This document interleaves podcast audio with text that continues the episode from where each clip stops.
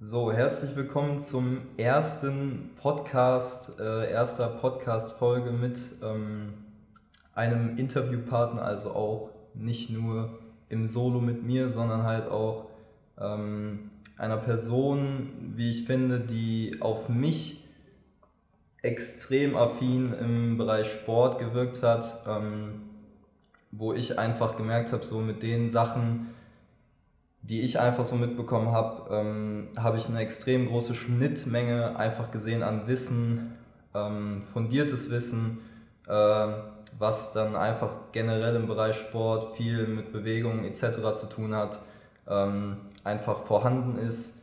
Ähm, es ist ein Dozent gerade von mir, wir sind hier gerade ähm, unten in der ja, verstecktesten Umkleide in der Sporo, glaube ich, die keiner kennt, äh, damit wir jetzt Ruhe haben, um aufzunehmen. Ähm, mein Interviewpartner ist Rainer Prang. Ähm, wir kommen gerade, wie gesagt, aus dem Kurs. Wir hatten gerade noch Kurs und äh, ja, hi Rainer. Hallo Tim. Hi. Ich grüße dich und ähm, ja, erstmal so ähm, quasi, um so einen Einstieg zu finden äh, für die Zuhörer, die wir ja haben. So, was ist, was ist deine Story? Wie bist du generell, sage ich mal, jetzt zu dem Thema Sport gekommen? Du bist ja jetzt echt schon länger dabei, wie ich rausgehört habe aus dem ja. Kurs. Äh, meinem Alter geschuldet auch. Ähm, ja, wie bin ich zum Sport gekommen? Ich glaube, ähm, wie jeder im Endeffekt so über Kindesbeine.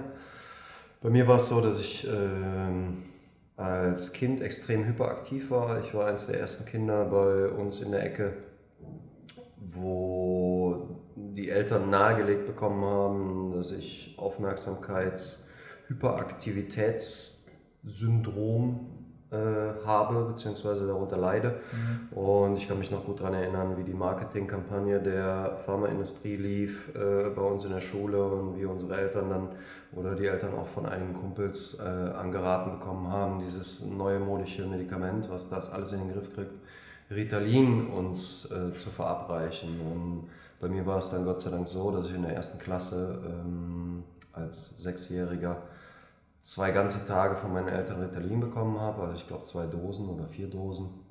Krass. Und meine Eltern das dann äh, rigoros abgesetzt haben und gesagt haben, wir haben lieber einen Wibbelstätz, wie man das hier in Köln sagt, äh, einen Jungen, der ähm, viel Krach macht und permanent unterwegs ist und den man wirklich im Auge haben muss, als ein Zombie hier rumlaufen, weil ich halt wirklich ja, unter Ritalin absolut paralysiert und ähm, stillge gestellt, ja, mhm. medikamentös stillgelegt war. Und das haben meine Eltern halt äh, nicht machen wollen. So. Quintessenz daraus war, dass ich ähm, viel Sport machen durfte und auch sollte und äh, dazu gefördert wurde, meine Energie halt körperlich vor allen Dingen rauszulassen. Mir ist schwer sitzen, äh, schwer sitzen, mir ist äh, still sitzen immer schwer gefallen so rum.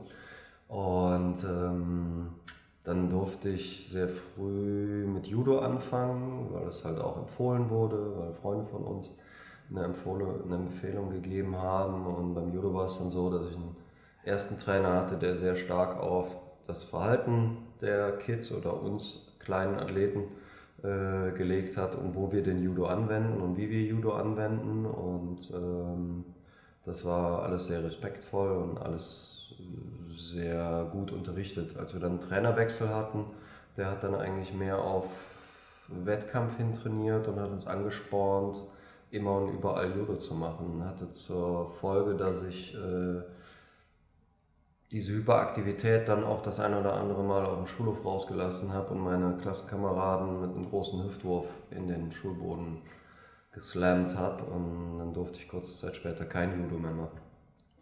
Krass. Ähm, ja, da war Judo-Verbot dann.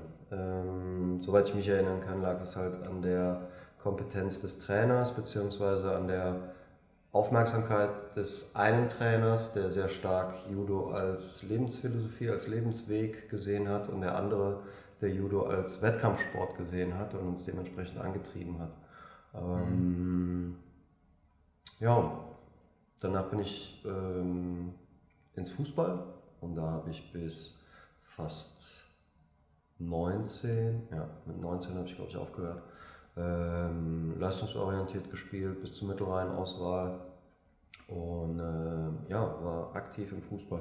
Kampfkunst hat mich aber immer wieder ähm, begleitet in irgendeiner Form und auch begeistert und ich habe permanent in der Zeit halt, ich bin 79er Baujahr, das heißt ich habe so Anfang, Mitte, Ende der 80er habe ich halt äh, viele Eastern geguckt, viel Jackie Chan und Jean-Claude Van Damme und mhm. mit Bruce Lee bin ich aufgewachsen und das war auch immer Teil, also und dann musste ich auch immer mal wieder ins Taekwondo und ins Karate, ins Jiu-Jitsu reinschauen und ähm, habe dann tatsächlich mit 19 ja, mit 19 die Sportart nochmal komplett gewechselt und habe einen tollen Trainer gefunden bei mir auf dem Land, wo ich groß geworden bin, der ähm, sein Leben den Kampfkünsten verschrieben hat und bei dem ich dann ab Tag X ähm, ja, fast jeden Tag in der Halle war, zwei bis drei Stunden Training gemacht habe in verschiedenen Kampfkunstdisziplinen, aber halt auch sehr viele körperbildende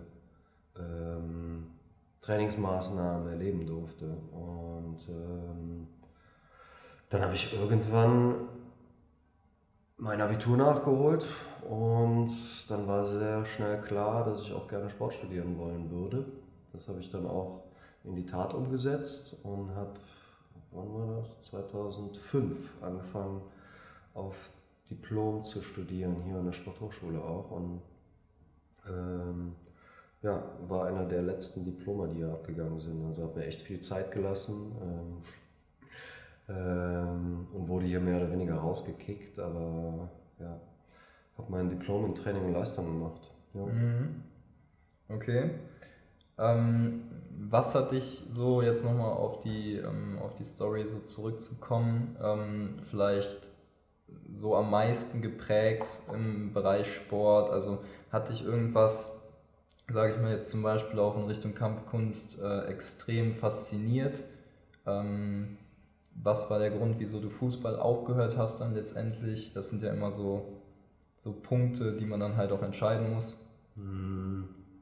Also ich glaube, als Jugendlicher oder Heranwachsender äh, ist es ja auch so, dass man, ähm, dass man sehr stark, gerade in so einer Teamsportart, auch ähm, mit seiner Peer Group zusammenwächst und mit dem Teamleader, also damals dann dem Trainer, geht oder nicht geht. Und bei uns war es so, dass äh, zur A-Jugend hin unser Trainer aufgehört hat, unser Teamleader und ähm, zur Erwachsenenmannschaft dann hin dieses ganze Team und somit dann auch meine Peer Group da, mein, mein Zusammenhalt im Fußball komplett auseinandergebrochen ist. Äh, es war ein kleiner Dorfverein, die hatten keine Kohle. Wir hatten sehr viele starke Spieler da, da drin.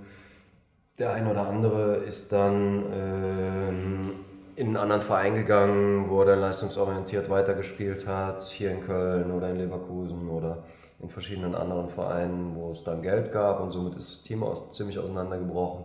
Mhm. Und bei mir war es so, dass ich ähm, als Nebenjob eine Zeit lang im Bereich Security gearbeitet habe und da dann auch wieder die Frage so ein bisschen aufkam, man müsste ja mal wieder ordentlich Kampfkunst trainieren und ja, dann habe ich durch Zufall eigentlich diesen neuen Trainer und sein Team, Kampfkunst ist ja oder Kampfsportarten, man geht alleine in den Ring, man geht alleine kämpfen, man präsentiert sich alleine, ähm, aber trainieren muss man im Team, sonst kann man nicht besser werden und Somit gab es einen neuen Teamleader und ein neues Team, was mich total begeistert hat in der Sportart, die mich mein ganzes Leben lang schon begeistert hat. Und die Attitüde dahinter, ähm, die Werte des Budos, die wurden dann auch noch sehr gut vermittelt und das hat mich begeistert und hat mich gepackt und das war so der mhm. Grund, warum ich dann da geblieben bin. Ja. Ähm, auf deiner Seite äh, Wolfpack ähm, gibt es ja auch eine, eine, Kategorie Trainer, wo deine ähm, Referenzen auch, also wenn man es jetzt Referenzen nimmt, äh, ähm, stehen. Die Liste ist lang ähm, und da haben wir jetzt gerade auch schon den einen oder anderen Punkt rausgearbeitet. Ähm, vielleicht äh, betonst du da einfach nochmal oder gehst nochmal auf die Sachen ein, die dir jetzt persönlich wichtig sind.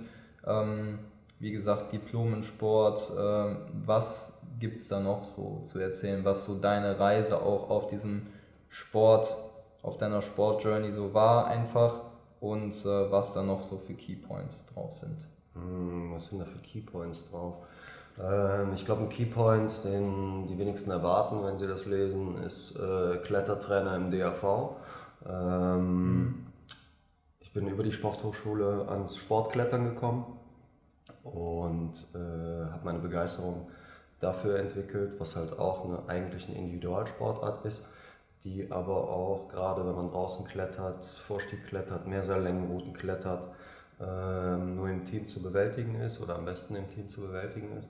Mhm. Und ähm, dieses Event miteinander und dieses akribische, sehr genau sein, präzise sein, ähm, gewissenhaft sein, was, äh, was in der Kampfkunst halt der Fall ist, weil ansonsten findet man keine ordentlichen Trainingspartner, beziehungsweise macht die alle kaputt, wenn man nicht gewissenhaft und ordentlich mit denen umgeht. Mhm. Und beim Klettern ist es ähnlich. Ähm, die Verantwortung für den Kletterpartner ist extrem hoch. Und ähm, ja, Klettern ist auf jeden Fall. Ich habe meinen Kletterlehrer dann hier in der Spur auch gemacht, habe auch als Kletterguide in Südfrankreich gearbeitet. Das war so ein Ausreißer so ein bisschen. Und mhm. wenn Kampfkunst nicht gewesen wäre, wäre ich vielleicht auch im Klettern geblieben. Hm, was haben wir noch an Sachen? Ähm, ja, weiß ich gar nicht. Wir haben das damals mal gemacht, weil dieses Team so klein war und wir wachsen wollten und ähm, da irgendwo halt so ein, so ein Steckbriefartiges Ding raus sollte, mhm. Wo ja. der Trainer sich beschreibt, aber im Grunde genommen ähm, Graduierungen, Gürtel oder sonst irgendwas, das hat für mich immer nur die Hose festgehalten. Und ähm, einen guten Trainer oder einen guten Dozenten macht eigentlich für mich, machen vor allen Dingen Dinge aus, die nicht durch irgendein Papier oder durch irgendeine Ausbildung oder durch irgendeinen Gürtel oder eine Zertifizierung oder einen Pokal ähm, festzumachen sind, mhm. sondern halt vielmehr zwischenmenschliche Dinge, unter anderem halt auch, wie ich eben schon angesprochen habe, Wertigkeiten, die im Budo halt ganz klar sind, Zuverlässigkeit, Fairness, ähm, Gewissenhaftigkeit, Pünktlichkeit ist für mich eine absolute Tugend. Ähm, ja, sich auf jemanden verlassen zu können und ähm, Fragen zu stellen, nicht nur um des Fragens willens, sondern einfach Dingen auf den Grund zu gehen, sich selber dabei auch kennenzulernen. Ähm, und das tut man ja auch vor allen Dingen gerade in den Kampfkünsten oder in den, diesen individualen oder Extremsportarten. Ich habe da mal einen Artikel darüber geschrieben. Ich glaube, dass in unserer Gesellschaft äh, ganz viele Leute so einen Hang oder dass die dass der Trend immer mehr zu extremen Trainingsformen wie High Intensive oder sonstigen Sachen geht, weil wir so überladen sind von allen Einflüssen, die wir täglich haben, dass wir uns selber nicht mehr wahrnehmen. Und wer kämpft sportlich ähm, oder in der Wand hängt und 150 Meter unterm Arsch hat, ähm, egal ob mit Seil oder ohne, der ist halt voll und ganz in dem Moment, den er gerade macht. Und wer irgendwie in einem Tabata Burpee ist ähm, oder in einem Hit-Training, der kann sich auch nicht Gedanken darüber machen, ob er das Auto abgeschlossen hat, ob mhm. zu Hause noch irgendwie der Spül steht oder ob die Steuer noch gemacht werden muss. Und ich ja. glaube, dass viele dieser Bewegungsformen und viele dieser Intensitäten oder dieser intensiven Sportarten von uns dadurch gewählt werden, weil wir so wenig Gelegenheit haben, uns selber wahrzunehmen. Mhm. Jetzt kommen wir schon ganz vom Thema weg, ja. aber. Nee, nee, das ist, das ist echt ein sehr, sehr, sehr, sehr guter Punkt.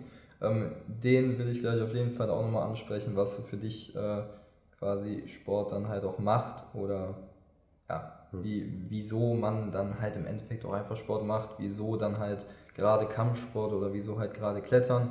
Ähm, davor hast du noch äh, angesprochen, ähm, du bist gerade Dozent, du hast halt auch hier an der Spurhoch studiert.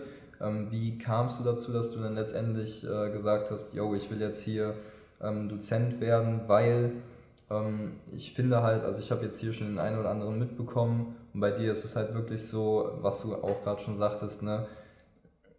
Papiere, Zertifizierung etc., das ist halt alles eben da irgendwie. Aber es kommt natürlich auch darauf an, wie man das dann wirklich auf die Praxis im Sport anwendet, weil das, da, das ist das, wo wir im Endeffekt hinwollen. Wir können viel Theoriewissen haben, aber das muss man halt auch irgendwie in der Praxis umsetzen können, weil sonst macht es einfach keinen Sinn. Ähm, gerade da bist du extrem, extrem gut aufgestellt, was meine Meinung angeht. Ähm, wie, wieso bist du dazu gekommen, dass du Dozent werden wolltest? Hm. Wie bin ich dazu gekommen, dass ich Dozent werden wollte? Ich muss ganz ehrlich sagen, als ich, äh, als ich mein Abitur gemacht habe, ähm, habe ich mir irgendwann so ersponnen, ähm, du machst auch irgendwann mal eine Schule für Kampfsport auf und du wirst so drei, vier mhm. Tage die Woche als Lehrer unterwegs sein, Sportlehrer oder Dozent oder sonst irgendwas. Ähm, mhm. Das war eigentlich eher so, ja, so, ein, so ein Traum, wo ich, wo ich gar nicht wirklich dran geglaubt habe. Ähm, Tatsache ist, dass, ähm, dass ich mich vor zwei, drei Jahren für eine Stelle hier an der Sporthochschule beworben habe, wo ich eigentlich dachte, da wäre ich sehr gut geeignet für. Ähm, die habe ich leider nicht bekommen und ähm, danach habe ich das Ganze auch erstmal wieder abgehakt, weil halt die eigene Schule wichtiger war und weil sich selbstständig machen halt auch nicht mal nebenbei funktioniert. Und im letzten Jahr war es tatsächlich so, dass das äh, Institut für Tanz- und Bewegungskultur ähm, auf mich zugekommen ist und ähm, mich als externen Dozenten gebucht hat für ein paar Einheiten, um einen ähm, Schwerpunkt einer Spezialisierung, einen bestimmten Kurs halt so ein bisschen zu zeigen, was es draußen auf dem Markt noch so zu arbeiten gibt. Mhm. Und äh, welche Trainingsformen möglich sind, wie das in so einem Gym abläuft und so weiter. Und dann habe ich das gemacht und der Kurs war zu, einmal, einmal war er bei mir im Studio in der Sportakademie in Sülz und hat sich da Training angeguckt mit uns zusammen und wir haben die trainiert. Ähm, und zweimal war ich hier als Dozent und habe so eine Stunde mit denen gemacht. Einmal eher Krafttrainingsorientiert, einmal eher Bewegungserfahrungsorientiert. Und ja, dann wurde ich in den Semesterferien tatsächlich äh, gefragt, ob ich nicht einen Lehrauftrag übernehmen möchte. Und dann wurden mhm. mir zwei Kurse angeboten in BAS 4 und äh, die habe ich dankend angenommen. Also ich freue mich total, ähm, hier ein bisschen wieder hinkommen zu können, den mhm. Kontakt zu Schwor nicht zu verlieren. Ich habe mich hier als Student auch immer sehr wohl gefühlt eigentlich. Und mh, mm, ich glaube, dass genau dieser Punkt, den du angesprochen hast, äh, theoretisches Wissen in praktisches Training oder in den Praxisalltag eines Trainers, eines Dozenten, Personal Trainers, Teamleader, wie man es auch immer nennen will. Wir haben so viele Möglichkeiten als Sportwissenschaftler einen Beruf auszuüben, der, äh, der uns fordert, dass dieser Transfer von theoretischem Wissen zum praktischen Feld halt einfach ein immens wichtiger ist und ähm, das war für mich schon im Studium einer der wichtigsten Punkte und auch einer der schwierigsten Punkte, weil akademisch zu lernen heißt nicht gleich auch in der Lage sein, ähm, dieses Wissen praktisch anwenden zu können. Und für mich war immer die Frage, ähm, was habe ich davon? Wie benutze ich mhm. das? Wo kann ich das anbringen? Wie kann ich das ähm, den Leuten klar machen? Wie kann ich das weitergeben? Für mich ist es auf jeden Fall ein Athlet und das machen wir in der Akademie, also in unserer Sportschule machen wir das genauso. Wir versuchen den Leuten so viel bzw. das nötige theoretische Wissen im Training mitzugeben. Warum stelle ich ein Gelenk beim Boxen so und nicht so? Warum ähm, mache ich eine Bewegung in genau der Form, mit genau der Übungsgeometrie und nicht mit einer anderen? Und ähm, ich habe immer versucht, ähm, bei den praktischen Sachen, die ich gelernt habe, die natürlich als erstes da waren im Kampfsport, in meiner eigenen Ausbildung, immer zu hinterfragen, warum machen wir das so und warum machen wir das nicht so? Oder warum machen wir das so und warum tun mir danach die Gelenke weh? Mhm. Und ähm, im Kampfsport ist es halt so, dass viele, viele Trainer so arbeiten, viel hilft viel. Und ähm, das ist halt was, wo ich immer ein großes Fragezeichen dran gesetzt habe und auch einer meiner Hauptbeweggründe, Sportwissenschaften zu studieren. Mhm. Und weil ich diese Lücke halt auch füttern wollte. Ne? Ja, sehr gutes Zitat übrigens. Ich glaube, es war vorletzte Stunde von dir. Äh, wer viel weiß, kann auch viel in Frage stellen. Mhm. Ähm, weil so irgendwann sieht man halt diese ganzen Verbindungen zwischen Anatomie, Physiologie und den ganzen, den ganzen Körper und den verschiedenen Sportarten und so. Und dann kann man sich auch einfach gewisse Sachen halt einfach erschließen. Und äh, bei dir sieht man es auf jeden Fall und man sieht ja auch an, dass du in deinen Kursen echt äh, Spaß hast und einfach da auch extremes Wissen einfach vermitteln willst, gerade Sachen, die sehr, sehr wichtig sind im Sport und die sehr, sehr wichtig halt auch einfach sportartübergreifend sind, äh, gerade was mit ähm, Bewegung, Körperkultur etc. zu tun hat. Ähm, wolltest du gerade in den Bereich rein, also jetzt bei uns ähm, was 4, also Bewegung und Gestaltung, oder hattest du dich vorher für eine andere Stelle beworben, also für einen anderen Bereich? Also das, wo ich mich damals für beworben habe, äh, da gab es eine Ausschreibung tatsächlich ähm, für Kampfkunst und Bewegung. Mhm. Ich kann es dir gar nicht mehr genau sagen, wie das damals ausgeschrieben wurde. Auf jeden Fall ging es vor allen Dingen um äh, kampfkunstorientiertes Training, wo dann auch Boxen und verschiedene andere Sachen drin ist, wo ich mich eigentlich viel genauer oder viel besser gesehen habe, weil halt Kampfsport ja. mein, mein Steckenpferd ist. Bewegungskultur, Movement Culture, ähm, wie es jetzt überall genannt wird. Ähm, das finde ich ist was, was ganz, ganz rudimentäres, was jeder von uns hat und was wir aber in unserer heutigen Gesellschaft extrem schnell verlieren. Mit Bewegung spielen. Ähm, wie viele Leute gehen hin und gehen jetzt in Bootcamps, Outdoor-Sport, ähm, Tricking, Parkour, ähm, Move Nut, wie viele Systeme, IDU-Portal und so weiter, ja. wie viele Systeme gibt es, die den Körper wieder als solches sehen und ähm, weggehen von externen Lasten, von äh, drei Sätze A 12 bis 25 Wiederholungen, von ähm, bestimmten Trainingsplänen, die ans Gym geknüpft sind und sagen, die Basis liegt eigentlich in der natürlichen Bewegung, in dem Nachahmen von Tierbewegungen und so weiter. Mhm. Ähm,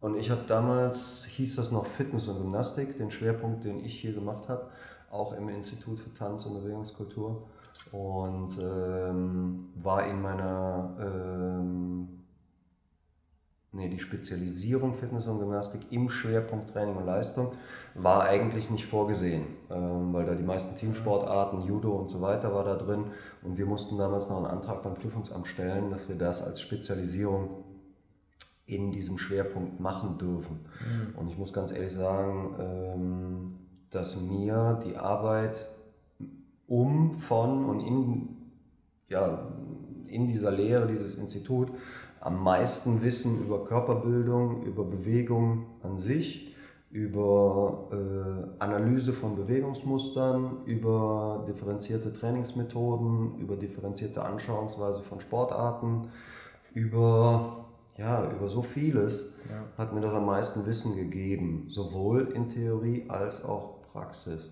Und ähm, ja, ich glaube, ich bin da ganz gut aufgehoben in BAS 4. Das, äh, das glaube ich allerdings auch. Du hast gerade gesagt, ähm, dein, dein Streckenpferd so an sich ähm, ist Kampfsport, was wir jetzt natürlich auch schon rausgehört haben. Ähm, hast du in dem Bereich äh, schon selber Wettkämpfe gemacht, ähm, wo du halt auch im Endeffekt jetzt irgendwie gewisse Erfahrungen rausgezogen hast oder wie sieht da so dein Bereich aus? Hm, ja, mein Bereich sieht so aus, dass ich ähm, in meinem Kampfsporttraining bei meinem Trainer damals ähm, war alles so ausgelegt, dass äh, Sport an sich keine Rolle spielt, dass es immer nur um Selbstverteidigung äh, bzw. Selbstverteidigungsaspekte, Straßenkampf in Anführungsstrichen, ich benutze das ganz vorsichtig, dieses Wort, Mhm. Ähm, dass es darum geht, sich gegen einen oder mehrere Gegner mit oder ohne Waffen verteidigen zu können, ähm, dass dafür trainiert wird und dass der, äh, der Weg der Kampfkunst der erste ist und nicht irgendwo Punkte zu sammeln oder jemanden in einem sportlichen Duell äh, zu dominieren oder zu besiegen. Ähm, mhm. Bruce Lee war da das ganz große Vorbild. Die meisten Leute kennen Bruce Lee eigentlich nur aus den lustigen Videos bei YouTube. Ähm, er ist abgesehen davon, dass er, äh, dass er damals ein paar Filme gedreht hat, die so seinen Bekanntheitsgrad aufgipfelten, äh, war er jemand, der eigentlich Sportwissenschaft im Bereich Kampfkunst ähm, betrieben hat, bevor es irgendjemand anders in irgendeiner Form gemacht hat. Ähm, er hat in den 60er, 70er Jahren vor allen Dingen äh, als Chinese, was sehr verpönt war, verschiedene Kampfkunstsysteme auseinandergenommen, hat für sich die besten Sachen rausgesucht, hat sein eigenes System Jeet Kune Do ähm, kreiert. Und das war damals so die, die Leitfigur, an der unser Training sich auch orientiert hat. Das heißt, egal was wir gemacht haben, ob wir Kung Fu Grundlagen gelernt haben, ob wir Boxen gelernt haben, ob wir Wrestling, also ringerische Grundlagen gelernt haben, Waffenkampf, Stock oder sonst irgendwas. Mm, wir haben immer gekämpft. Mhm. Also wir wurden in Vollschutz gepackt und wir haben wirklich gespart gegen einen Gegner, gegen drei Gegner, auch mal gegen fünf Gegner, um auch zu lernen, wie man sich positioniert, wie man verschiedene psychische oder äh, räumliche Möglichkeiten nutzt, um unbeschadet möglichst aus solchen Angriffen herauszukommen. Das war immer das Hauptaugenmerk. Als ich dann äh, angefangen habe, Sportwissenschaften zu studieren, wollte ich ja auch irgendwann mal wissen, wie gut ich denn bin. Und weil wir auf Seminaren eigentlich immer ganz gut durch Qualität aufgefallen sind, wenn wir irgendwo spezialisiert auf irgendwelche äh, Workshops gegangen sind. Und ja, äh, im Sinne von Sport studieren und Sport erleben und sich auch miteinander messen, wollte ich das dann halt auch irgendwann. Und habe im Eigentlichen halt dann Wettkämpfe auch gemacht, um selber zu wissen, wie sich das anfühlt und mhm. selber zu sehen, wo ich denn stehe. Ich war nie großartig aggressiver Kämpfer oder extrem zielorientiert. Ich war eigentlich immer eher schon der Trainer oder derjenige, der Wissen akkumuliert und dieses äh, angepasst an andere Leute weitergibt. Also auch gerne der, der hilft.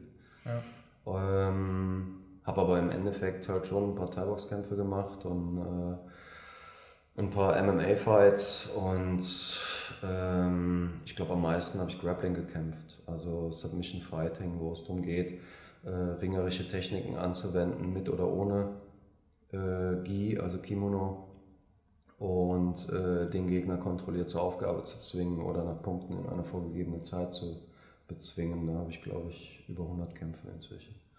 Ähm, das ist auch das, was mir am meisten Spaß macht, was auch die meiste Bewegungsvarianz meiner Meinung nach hat. Ja. Ja, und das ist so meine Wettkampferfahrung. Und äh, inzwischen ist es tatsächlich so, dass die meisten meiner Schüler viel, viel mehr kämpfen, als ich jemals gekämpft habe. Mhm. Ja. ja. cool. Ähm, genau, du warst Schüler, du hast eine eigene äh, Sportakademie. Ähm, wie kam es dazu? Du hast gerade schon erwähnt, du hast es dir irgendwie in, Kopf gesetzt. Ähm, wie kam es dazu, dass du es dann letztendlich umgesetzt hat, hast und äh, wann war das? Ähm, ja, ich habe, wie gesagt, 2005 angefangen zu studieren und äh, recht bald erkannt, dass ähm, ich Trainer werden möchte, am liebsten leistungsorientiert und dass ich vielleicht auch irgendwann mal jemand bin, ähm, im Kampfkunst- oder Kampfsportbereich in Deutschland, der sich vielleicht auch einen Namen gemacht hat ähm, mhm. und den man kennt, weil er halt auch einen wissenschaftlichen Background hat und ein guter Trainer ist. Und das war halt so mein, mein Ziel, vor allen Dingen qualitativ das Beste zu geben und ja, mir da diese Ziele zu stecken. Und ähm, ich bin relativ früh hingegangen, ich glaube 2006, habe meinen Nebenjob als Pizzataxifahrer an den Nagel gehangen, habe angefangen ähm, zu unterrichten. Das, was ich bis dahin konnte und habe auch ganz klar im Bekanntenkreis oder den Leuten, die halt von mir lernen wollten, gesagt, pass auf, ich mache jetzt so und so lange Kampfsport, so und so intensiv betreibe ich das, das und das kann ich, ich kann ein Basistraining geben, sowohl im Bereich Fitness oder Kraft als auch im Bereich Kampfkunst, und zwar in den und den Disziplinen. Und das ist angenommen worden. Und dann habe ich sehr schnell sehr viel Praxis sammeln dürfen, sehr viele Gruppen unterrichtet, eine AG hier an der Sporo gemacht. Ähm, ja, und habe viel Unterrichtserfahrung gekriegt, weil ich auch der Meinung war, dass wenn ich in dem Bereich irgendwann arbeiten will, dass ich da so schnell wie möglich auch rein sollte. Und dann 2008 habe ich mit zwei damaligen Freunden zusammen ein erstes Gym aufgebaut mit differenziertem Krafttrainingsbereich und Kampfkunstbereich die Philosophie, die Trainingsphilosophie ging irgendwann auseinander. Ähm, dann habe ich mich 2012 da wieder rausgelöst und äh, Ende 2012 und bin dann 2013 wieder freischaffend als freiberuflicher Trainer mit den Wettkämpfern dieses ersten Gyms unterwegs gewesen und habe in verschiedenen Trainingsstätten in Köln mich eingemietet und die Jungs mhm. weiter trainiert. Und habe eigentlich dann sehr lange nach, äh, nach Räumlichkeiten gesucht. Zwischendurch, also Ende 2013, haben dann Freunde und Kommilitonen damals von hier, haben das noch drei in äh, Ehrenfeld gegründet. Da bin ich dann als Kampfkunsttrainer mit rein und hatte dann wieder so ein kleines Zuhause für meine Jungs für drei, vier Tage die Woche. 2014 war ich lange reisen und habe viele Fortbildungen im Ausland gemacht. Und als ich wiedergekommen bin, haben wir uns wieder verstärkt daran gesetzt, ähm, Hallen in Köln zu finden. Mhm. Und da, wo ich hin wollte, also in den Süden von Köln oder eher in den südlichen Teil ähm, von Köln, da ist es sehr, sehr schwer, Hallen zu finden. Und durch Zufall und Glück haben wir dann ähm, Ende 2016 im November einen Mietvertrag äh, auf der Zückicher Straße, direkt Ecke Weiertal für eine kleine Halle von 300 Quadratmetern in einem Hinterhof gekriegt. Haben die über zwei Monate um und ausgebaut und haben Anfang 2017 die Sportakademie Prang gegründet und dort angefangen, sowohl die Wettkämpfer als auch neue Interessierte zu unterrichten in Kampfsport, Kraft und fitnessorientiertem, bewegungsbewussten Training. Mhm. Ja. Sehr cool. Also für, für die ähm, Zuschauer wollte ich schon sagen, für die Zuhörer ähm, vielleicht nochmal ganz kurz, also die Website ist ähm, www.sportakademie, deutsche Schreibweise, pranken.de. Genau, für die Leute, die da mal Lust haben, vorbeizuschauen. Ähm, ich kann von mir persönlich selber sagen, ich war schon jetzt zweimal da. Ich habe äh, Thai und Kicks, Kickboxen mitgemacht. Ähm, ich persönlich, äh, für die Leute, die jetzt noch nichts von mir gehört haben, ähm, bin eher natürlich im äh, Fitnessbereich so an sich unterwegs. Also ich mache viel Krafttraining und das war das erste Mal, dass ich halt Kampfsport gemacht habe.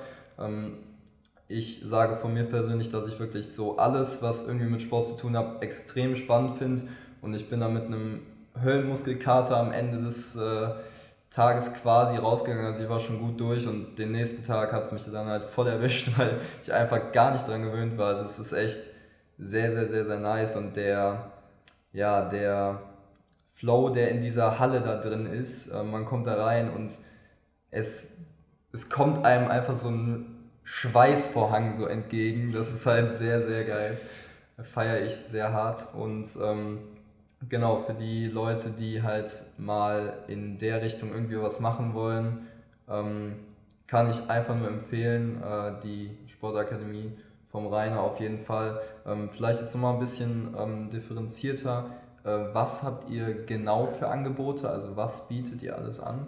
Mm, wir haben inzwischen, ich glaube, 42 Kurse, die angeboten werden. Ähm, Sportart-spezifisch, Kick- und Thai-Boxen in, ähm, in verschiedenen Ausrichtungen, also im Sinne von äh, Beginnertraining, wirklich Basics kämpfen lernen, ähm, bis Advanced, halt bis zu den Wettkämpfern, die dann auch schon teilweise in den MMA-Bereich gehen, je nachdem welchen, äh, welche Vorstellungen sie haben von Kämpfen oder wo sie hinwollen.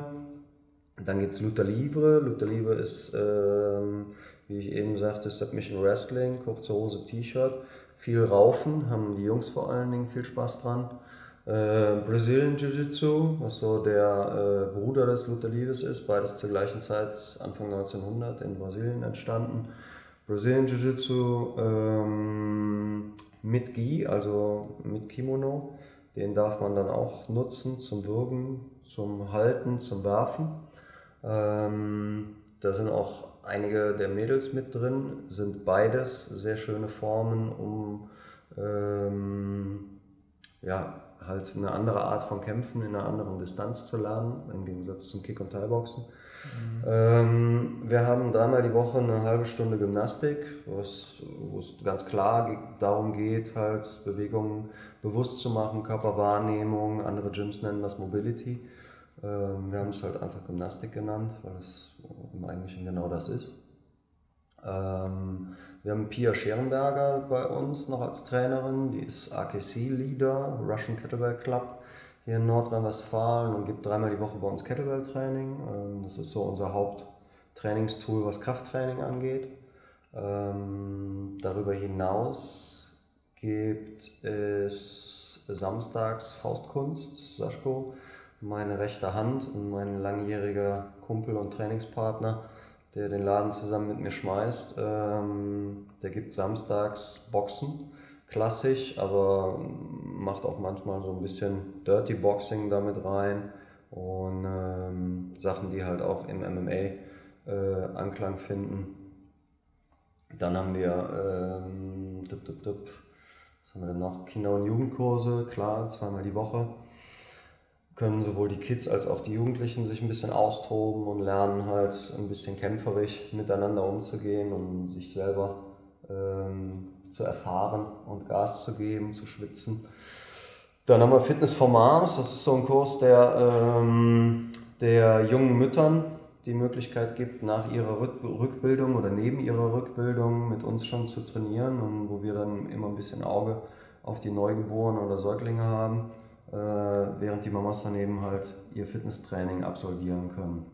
Es gibt einen Move-in Midday, der ist dienstags. Ähm, das ist eine Stunde Bewegung in vier Blöcke gepackt, wo auch im Eigentlichen viel Bewegungsbewusstsein, Kräftigen, Mobilisieren, verschiedene Parts drin sind.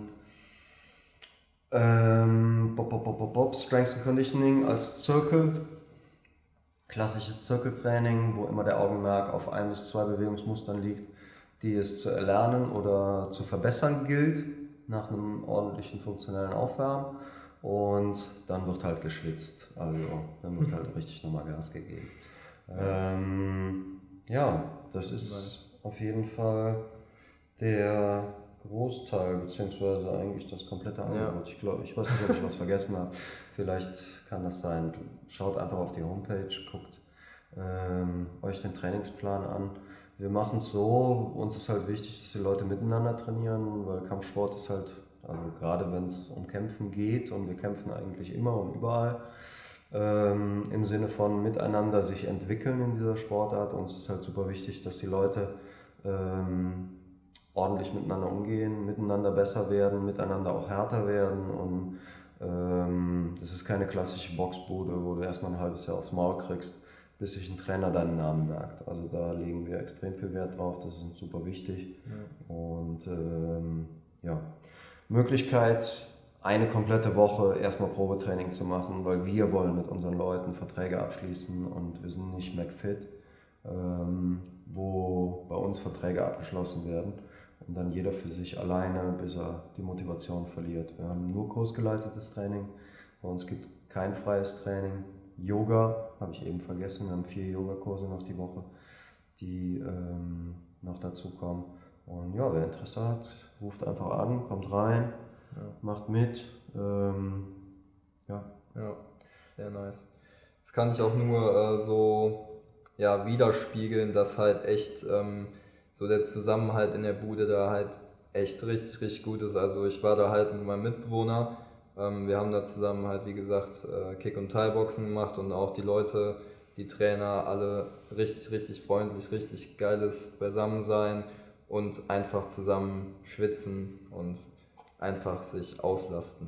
Das ist auf jeden Fall sehr, sehr nice. Ähm, wo ich jetzt noch kurz rein will, was ich echt extrem spannend fand, war äh, deine Auslandsaufenthalte. Mhm. Wo warst du? Was hast du gemacht? Hm, ich war eigentlich nur, äh, nur zweieinhalb Monate in Thailand und habe da größtenteils ähm, ja, das Land bereist, viele Ecken gesehen, wo Touris normalerweise nicht so gerne hingehen, beziehungsweise wo halt weniger Touristenhochburgen sind. Ähm, trainingstechnisch habe ich äh, zwei Trainingsaufenthalte gehabt, einen ziemlich im Busch bei ähm, einem Mann, der viel Muay Boran, Muay Chaya, äh, traditionelle Thai-Stile unterrichtet, aus denen dann erst Muay Thai als Sportart geworden ist, also sprich die traditionellen Kampfkünste oder Kriegskünste der Thais. Mhm. Ähm, das war ziemlich im Busch, komplett fern von jeglichem äh, Touri-Ding nördlich von Chiang Mai. Dort gab es auch kein Internet und nichts. Da äh, wurde dreimal am Tag trainiert, mhm. einmal am Tag meditiert und ähm, ja, viel gemeinsam gemacht. Ähm, da war ich zweimal jeweils eine Woche. Am Anfang und am Ende der Reise nochmal. Zwischendurch habe ich das Team Quest oben in Chiang Mai erlebt für zwei, drei Wochen. Da viel MMA trainiert. Ähm, ja, wettkampforientiertes Sportteam, äh, gute Trainer, guter Vibe. Das, das war echt nett. Und dann im Anschluss habe ich äh, fünf Monate in Australien, in Melbourne gelebt und habe da ähm, bei Kieser trainiert und mich so ein bisschen fortbilden lassen und habe Kieser, dieses Werner Kieser Konzept für Rückenpatienten und Reha-Training nochmal von einer ganz anderen Seite gesehen, weil in, ähm, in Melbourne halt äh, Kieser ein ganz anderes Konzept fährt, sind zwar die gleichen Maschinen, ist die gleiche äh, Trainingsmethodik, also Time under Tension, aber es besteht die Möglichkeit, dort halt äh, mit Chiropraktikern vorher zu arbeiten, mit Ärzten vorher zu mhm. arbeiten, ähm, Bewegungsanalysen vorher zu machen, ähm, PT-Sessions zu buchen bei Kisa, die dann so aussehen, dass du halt einen Trainer hast, der mit dir sauber zusammen die Geräte einstellt. Das ist jetzt die Frage, für wen das sinnvoll ist und für wen nicht. Mhm. Was super sinnvoll ist, ist, dass äh, die Trainer dir zu einer absoluten Auslastung helfen. Das heißt, äh, auch bei den letzten Wiederholungen gehen die hin und helfen dir in der konzentrischen Phase, helfen dir aus der Maschine bzw. in die Bewegung rein oder raus, wie man es sehen will, und äh, zählen für dich runter, damit die exzentrische Aufmerksamkeit und die exzentrische Phase extrem gut ausgenutzt wird. Ähm, ich glaube, ich habe in meinem Leben vorher noch nicht so hart trainiert, im Sinne von äh, so viel Muscle Tension gehabt über so langen Zeitraum. Ähm, extreme Kraftzuwächse, dadurch, dass Kieser sich halt nicht an Bewegung orientiert, im Sinne von komplexe Bewegung wie im Sport, sondern an Kräftigen von äh, passiven Strukturen oder Sichern von passiven Strukturen durch mhm. die, den Krafterwerb der aktiven Strukturen. Ähm, reicht es eigentlich, wenn man zwei bis maximal dreimal die Woche ein ordentliches Training bei Kieser über 20 bis maximal 25 Minuten absolviert und diese dazu geworbene äh, Maximalkraftfähigkeit, die es ja im Eigentlichen mhm. ist oder die es sein sollte, die in seiner Sportart wieder in Bewegung umsetzt und motorisch wieder anpasst. Und das hat mir einen ganz guten Schub gegeben und halt einfach auch mein ähm, mein Horizont, was, was Trainingsmöglichkeiten oder was Krafttraining angeht, erweitert. Mhm. Darüber hinaus habe ich selber da als Personal- und Fitnesstrainer gearbeitet, habe aber auch ähm, Kinderkurse und Erwachsenenkurse im MMA geleitet. Ja, ja. sehr nice. Ähm, kannst du gerade nochmal für die, für die Leute, die sich jetzt noch nicht so explizit damit befasst haben, ähm, ganz kurz dieses exzentrisch-konzentrisch Ding erklären. Ja, ganz einfach. Ähm, konzentrisch äh, ist immer, wenn ich eine Bewegung habe, ähm, wo ich einen Winkel überwinden muss. Das heißt zum Beispiel, ich habe eine Liegestützposition, ich liege flach am Boden, die Ellbögen sind gebeugt, die Hände sind neben meinem Körper. Die Ellbogengelenke sind jetzt gebeugt und der Trizeps, also der hintere Oberarmmuskel, hilft mir jetzt und ist der Hauptspieler. Der muss sich verkürzen, damit das Ellbogengelenk gestreckt wird. Das heißt, ich überwinde diesen Winkel der Ellbogen von der Beugung in die Streckung gegen mhm. die Schwerkraft. Ähm, der Trizeps, Trizeps arbeitet jetzt konzentrisch. Das heißt, er zieht sich zusammen. Der Ursprung und Ansatz, also Ellbogen und Rückseite der Schulter, nähern sich aneinander an. Der Muskel verkürzt sich. Die Bewegung wird ausgeführt. Jetzt ähm, lasse ich mich wieder ab, sehr kontrolliert und langsam. Ähm, darin sollte im Allgemeinen die Aufmerksamkeit liegen, im Krafttraining oder im körperbildenden Training. Und dann muss ja dieser Muskel auch noch Spannung halten, weil sonst würde ich ja einfach runterfallen mit der Nase in den Boden rein.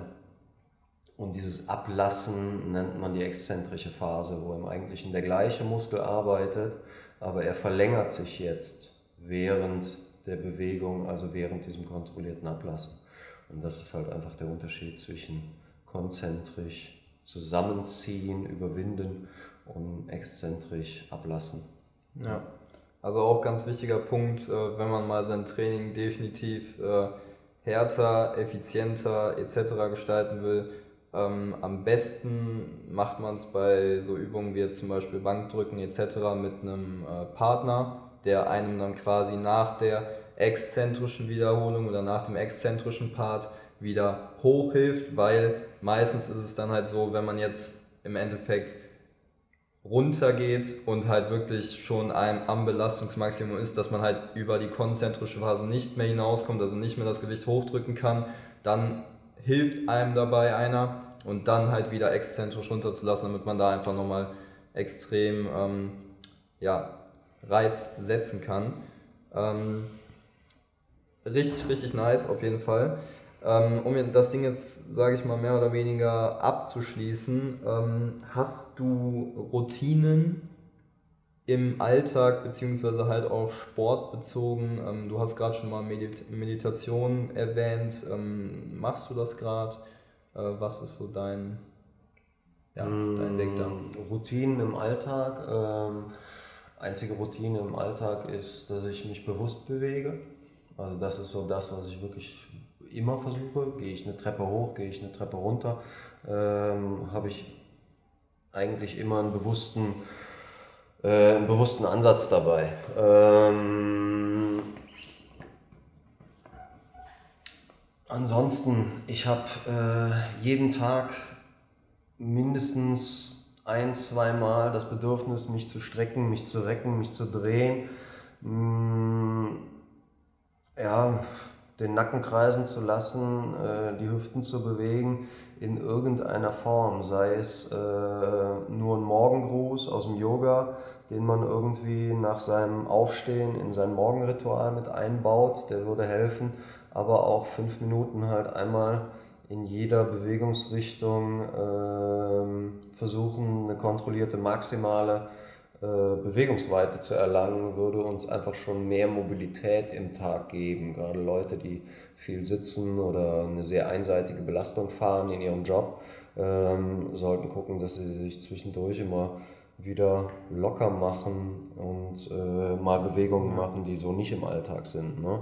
Das ist definitiv meine Empfehlung und das ist auch etwas, was ich ja, mindestens zwei bis dreimal am Tag irgendwo mache, dass ich mich in der Bahn mal aushänge, und mal in Dead Hang reingehe oder äh, dass ich ja irgendwo, wenn ich warten muss, an der Bahnhaltestelle mal in Deep Squat gehe und da einfach ja. mal drin sitzen bleibe, auch gerne mit Unterstützung äh, von der Bank oder es ist völlig wurscht. Ne? Ähm, ja. Für viele Leute ist das so ein bisschen peinlich. Ähm, wenn sie irgendwo stehen und irgendwelche Übungen machen, ähm, wenn man mal nach Asien geht, dann ist das völlig normal. Da, äh, da macht sich überhaupt gar keiner ein Hehl drum äh, oder Gedanken darum, wie links und rechts die Leute gucken, wenn man anfängt, die Arme zu kreisen oder zu schwingen. Das gehört einfach zum guten Ton und zur Körperhygiene, genauso wie ihr jeden Tag duscht oder euch die Zähne putzt, so hoffe ich. Ähm, sollte man sich halt auch jeden Tag mal komplett vollständig in allen Bewegungsweiten, in allen Bewegungsrichtungen im vollen Bewegungsradius bewegt ja. haben. Sehr nice. Ähm, hast du, sage ich mal, gerade jetzt für so Leute, die viel sitzen, die sich wenig mit Bewegungen befassen, ähm, gibt es so ein, zwei Übungen, die du auf jeden Fall ähm, empfehlen würdest? So jetzt für so die klassischen Sitzer, da das Thema, das hatten wir auch schon durch, aber da, das ist jetzt wirklich zu, ähm, zu tiefgehend mit dem Hüftbeuger, der durchs ganze Sitzen einfach extrem verkürzt ist. Mhm. Ähm, was kann man da präventiv gegen machen, beziehungsweise was wären so Übungen, die du da empfehlen würdest oder gibt es da gar nicht so eine generelle Sache? Ähm, ja, ich bin, also ich gebe ungern so allgemeine Empfehlungen, weil das wird dann oft als dogmatisch angesehen und äh, davon möchte ich eigentlich weg. Ähm, wer super schöne Bewegungsflows hat oder einfach Mobility Flows, ist Max Schenk. Ähm, da werdet ihr genügend auf Instagram oder auf YouTube finden. Ähm, Max Schenk hat immer so 4 oder 5 Minute Flows und da sind alle möglichen Sachen drin, vor allen Dingen auch die Hüfte zu öffnen.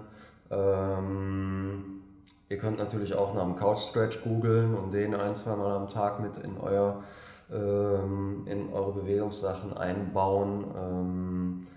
Wer es am einfachsten haben will, der schaut sich ein paar Mal den Morgengruß im Yoga an und impliziert den irgendwo mit in seine Mittagspause nach seinem Frühstück oder bevor er ins Bett geht, weil es sowohl eine physische als auch eine psychische äh, Übung ist, die einen ankommen lässt, die einen entspannen lässt, die einen fordert und fördert, meiner ja. Meinung nach. Und zwar ganz körperlich, ohne jetzt nur auf den Hüftbeuger einzugehen, wie der Couch Stretch. Ja.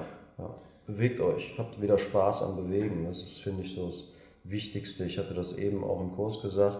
Wir sind sehr weit davon entfernt, einfach Bewegung zu genießen, wie Kinder zu spielen, sondern bei uns hat Bewegung immer einen Trainingseffekt oder ist instrumentalisiert im Sinne von Bewegungen für die Arbeit, Bewegungen fürs Training, Bewegungen für die Reha, aber wir bewegen uns viel zu viel äh, instrumentalisiert anstatt genüsslich spielerisch.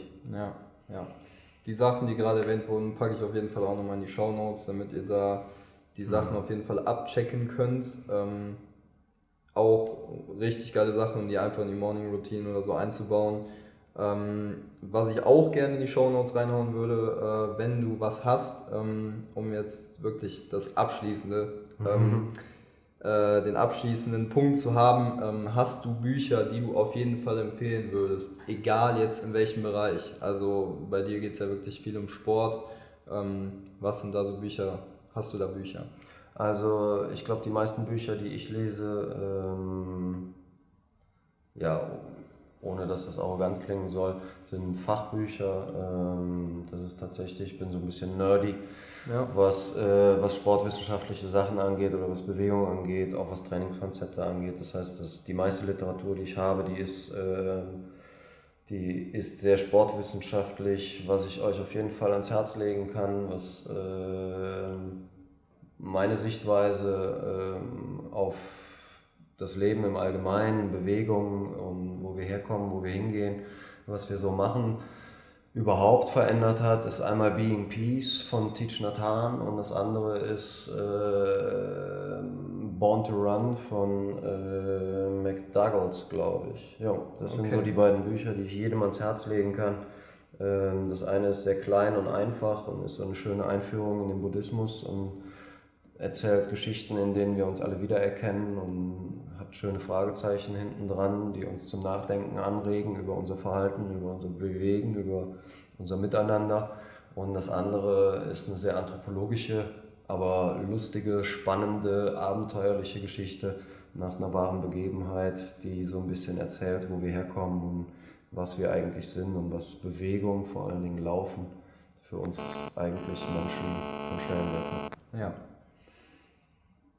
Sehr, sehr, sehr, sehr nice. Ähm, ich würde sagen, an dieser Stelle machen wir hier einen Cut. Das war jetzt wirklich echt schon viel Information und Rainer, ich danke dir. Ähm, ich bin auf jeden Fall echt gespannt, äh, wie es jetzt auch noch im Kurs weitergeht, wie es äh, bei dir in der Sportakademie weitergeht. Ich bleibe auf jeden Fall auf dem Laufenden. Vielen Dank, ja. Und dann schauen wir uns auf jeden Fall nächste Woche wieder im Kurs. Alles klar. Danke für die Möglichkeit, Tim. Viel Erfolg dir weiterhin. Jo, ciao, ciao.